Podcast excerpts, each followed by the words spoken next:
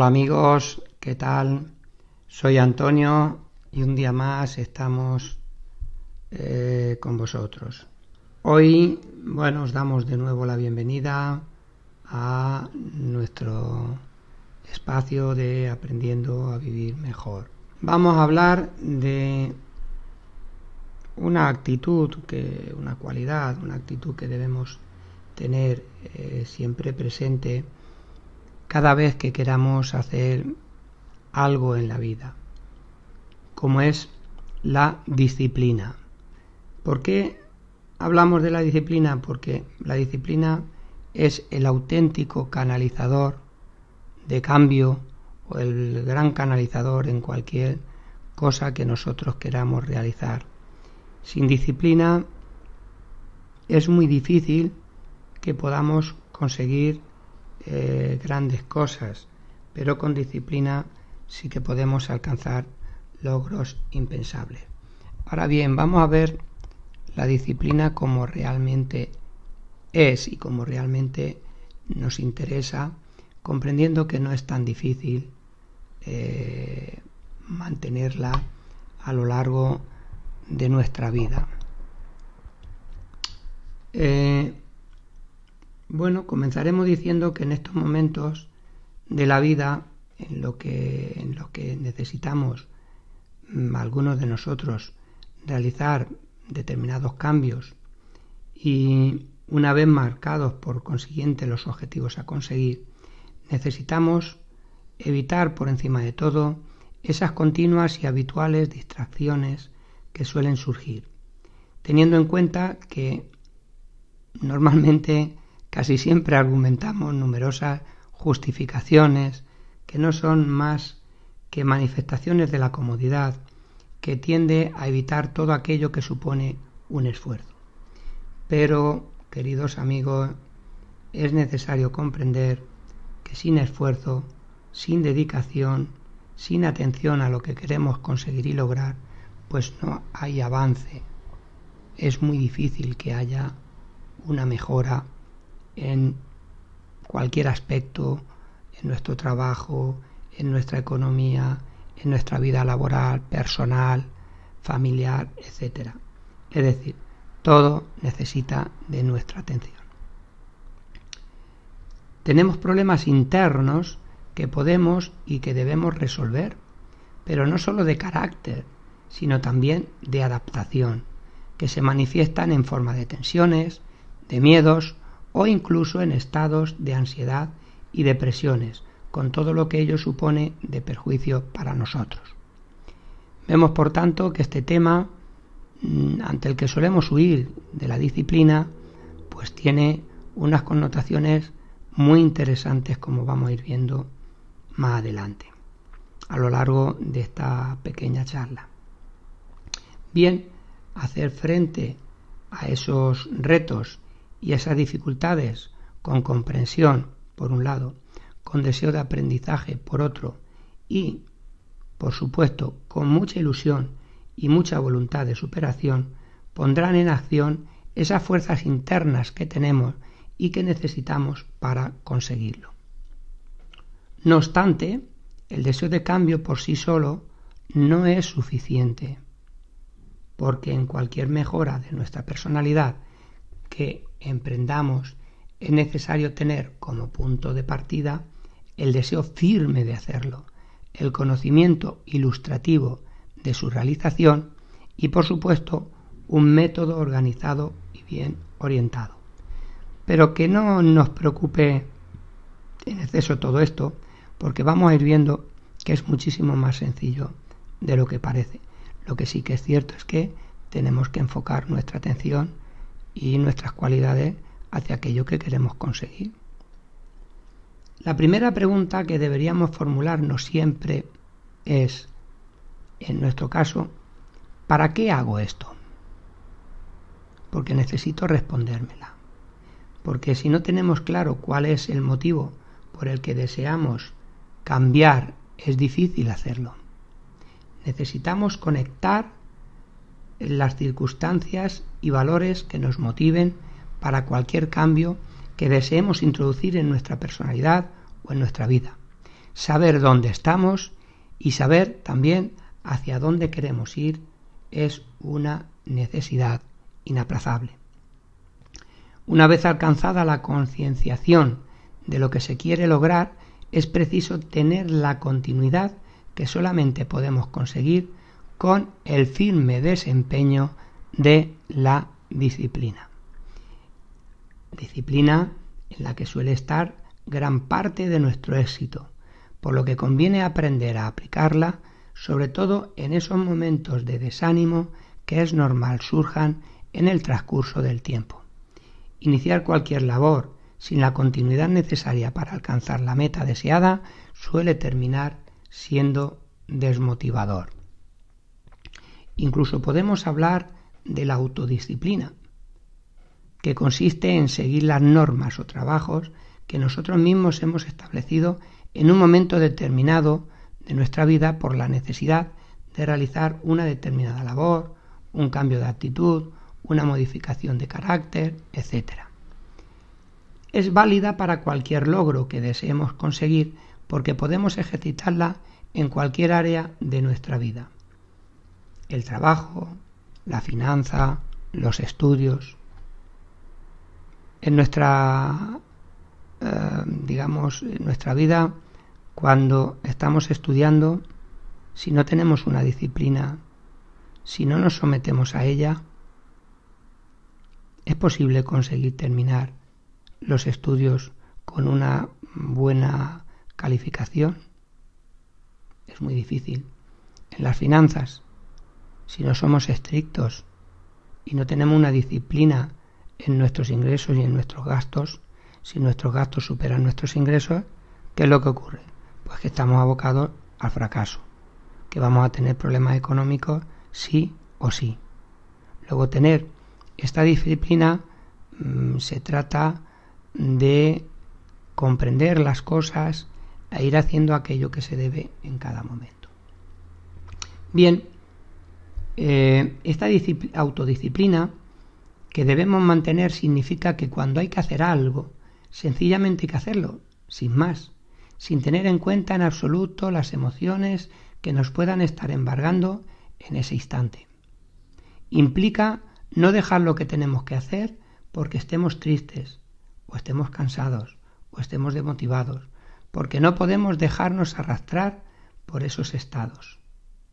Y aunque no exista la misma apetencia de otras veces, hay que seguir igualmente.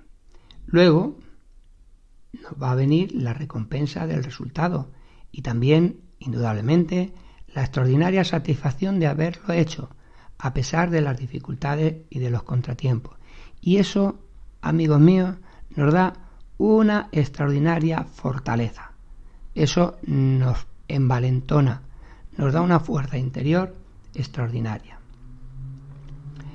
En caso contrario, pues será el arrepentimiento y la pesadumbre de no haberlo conseguido lo que va a abrazar nuestro estado de ánimo. La disciplina es muy útil para mantener una regularidad y conseguir que los días en los que se hace lo deseado sean muchos más que aquellos que se quedan en blanco.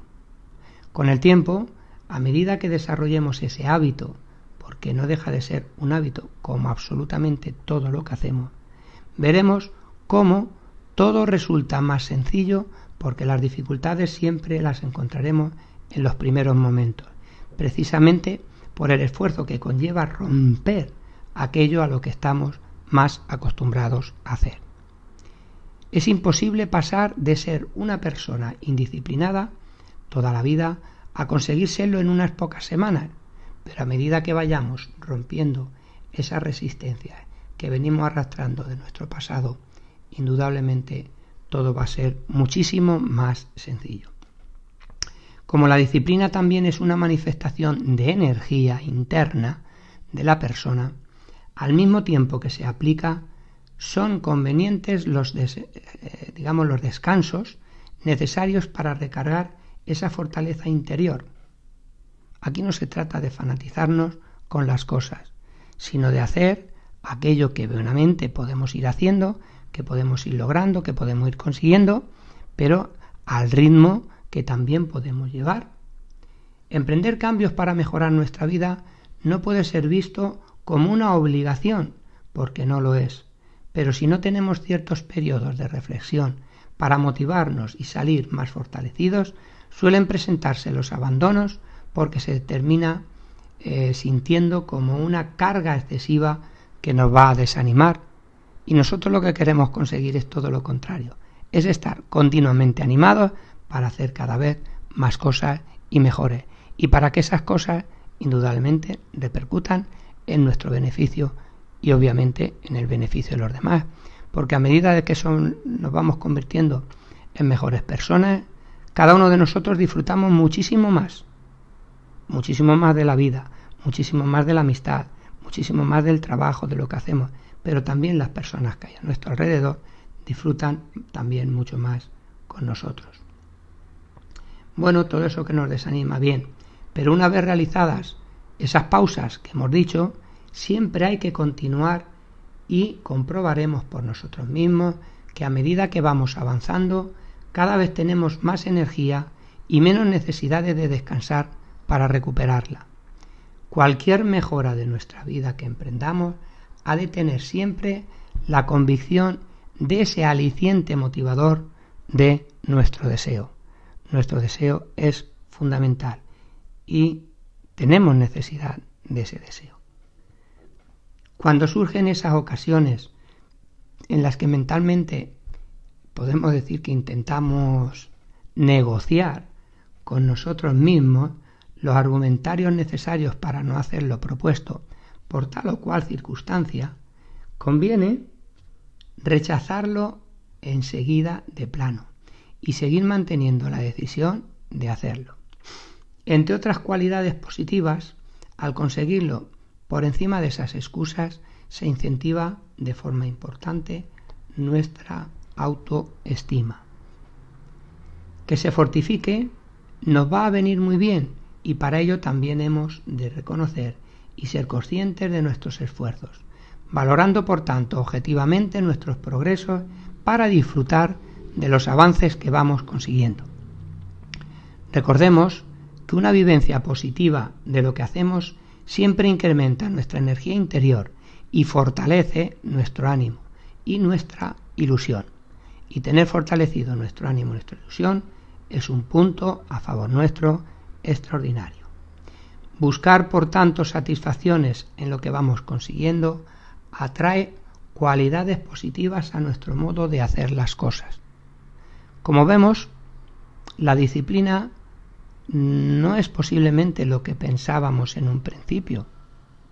Y como estamos viendo a lo largo de estos numerosos episodios, eh, esta aventura de cambiar nos puede llenar de satisfacción solamente por el mero hecho del deseo de cambiar.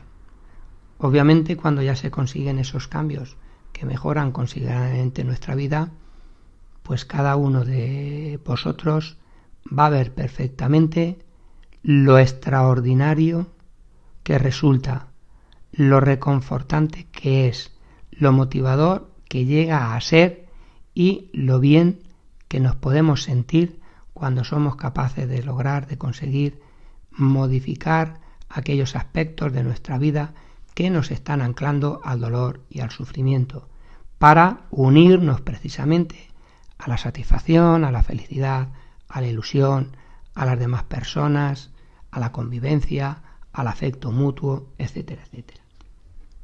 Pero bueno, continuemos con el tema eh, de hoy, diciendo eh, pues que el hecho de que con anterioridad hayamos trazado objetivos que no hayamos logrado no quiere decir en absoluto que nunca lo consigamos, ni mucho menos. Eso no lo tenemos que quitar de la cabeza. Todos tenemos caídas, absolutamente todos. Hasta los seres más grandes que podamos ver en la historia han tenido errores, se han equivocado, han caído. Pero bueno, no obstante, sí que debemos dejar en el olvido esas veces en las que no hemos logrado imponer nuestra autodisciplina, con el fin de que no nos reste fuerzas en ningún momento. Si dejamos que ese sentimiento de fracaso anterior sea más fuerte que nuestros deseos actuales, va a resultar imposible mantenernos disciplinados, porque las sensaciones siempre son mucho más fuertes que las intenciones. Hacer un olvido selectivo en este caso tiene connotaciones extraordinariamente positivas. Aunque no lo parezca, con el tiempo la persona disciplinada es mucho más libre de lo que puede llegar a serlo la persona indisciplinada. Pero, ¿cómo es esto posible si ser disciplinado implica trabajo, esfuerzo y obligaciones? Parece un contrasentido, ¿verdad? Bueno, pues sencillamente porque la persona disciplinada es capaz de cambiar en su vida aquello que le dificulta y que le desfavorece, convirtiendo ese esfuerzo inicial en un hábito que le motiva porque después lo realizará por simple inercia, sin dedicarle tanta atención, ni por supuesto tanto esfuerzo, ni tanta energía. Al final, esta persona consigue el desarrollo de lo que buscaba de forma automatizada, con lo que puede dedicar ese tiempo y esfuerzo a otros aspectos de su vida, pues ha alcanzado los logros que necesitaba para ahora vivir mejor. ¿Merece la pena? Creo que la respuesta es sencilla, pero debemos ponerla a cada uno de nosotros. Cualquier objetivo conseguido en la mejora de nuestra personalidad es una liberación muy importante que rompe las ataduras de nuestra esclavitud hacia lo que nos perjudica. Si soy una persona cuyo carácter tiene la mala costumbre de criticar malintencionadamente a otros, al final todos terminarán cansándose de esta forma de ser, porque pensarán, y yo diría que con bastante razón, que cuando no estén haré exactamente lo mismo con ellos. Y creo que muchos de nosotros a veces hemos tenido esta situación, nos hemos enfrentado a ella y hemos pensado esto. Comprendido, por tanto, que este no es un rasgo de mi personalidad que me favorece y me dará muchos problemas, me planteo firmemente y tomo, por tanto, la decisión de modificarlo, eliminando de mis palabras y pensamientos esa crítica nefasta. Ahora lo que necesito es empezar a ser disciplinado, tratándome o trazándome unos objetivos básicos para conseguirlo. Como se piensa antes de hablar, el primer objetivo, por tanto, será parar esa crítica en el propio pensamiento, es decir, antes de darle voz, aprendiendo, por tanto, a silenciarla. Y aunque en cualquier momento tenga esos pensamientos negativos y el deseo de manifestarlos, debo imponerme la disciplina de pensar dos veces lo que voy a decir antes de hacerlo, callando, si los pensamientos van a ser o van a ir en la dirección equivocada. Si aprendo a controlarme poco a poco y con el tiempo, conseguiré cambiar mi forma de ser, conduciendo mi vida desde la insatisfacción hacia la satisfacción. Si es eso lo que estoy buscando y la realidad me demuestra continuamente que depende de mí mismo vivir en la pena o en la dicha, la gran pregunta que tenemos que hacernos todos para responder es ¿a qué estoy esperando si nadie va a realizar esa transformación o ese cambio por mí? ¿A qué espero para empezar a realizarlo? Bien, os he dejado unos segundos para responder que creo que son muy interesantes. A veces el silencio nos da muchas más respuestas que infinidad de palabras. Quedarnos en silencio ante nosotros mismos y respondernos determinadas preguntas nos van a aclarar muchísimas cosas en la vida. Bien, amigos, por último, eh, vamos a abordar una parte de este tema que no va hacia nosotros directamente, sino que va dirigida, digamos, hacia una de las grandes responsabilidades que tenemos los padres, que es la educación de los hijos. Cuanto más temprana sea la edad de la persona para aprender aspectos importantes de su vida, haciendo frente a sus propias dificultades, mejor le va a ir el día de mañana. La educación de los hijos es una de las cuestiones más difíciles que tenemos los padres. Y es por eso que debemos dedicarle la máxima atención que podamos para un mayor beneficio de todos. Somos los responsables de su educación desde el aspecto y la confianza. No olvidemos que los niños quieren que se les respete y de la misma forma también debemos pedirles respeto a ellos para enseñarles que no pueden hacer todo lo que quieren y que deben aprender un aspecto muy importante que es aprender a convivir con sus propios compañeros para el día de mañana saber convivir con la sociedad en general. Uno de los grandes logros a conseguir es ayudarles a ser personas disciplinadas, tanto en casa como en el colegio o en los lugares que frecuenten. Pues esto depende eh, en gran parte de nosotros.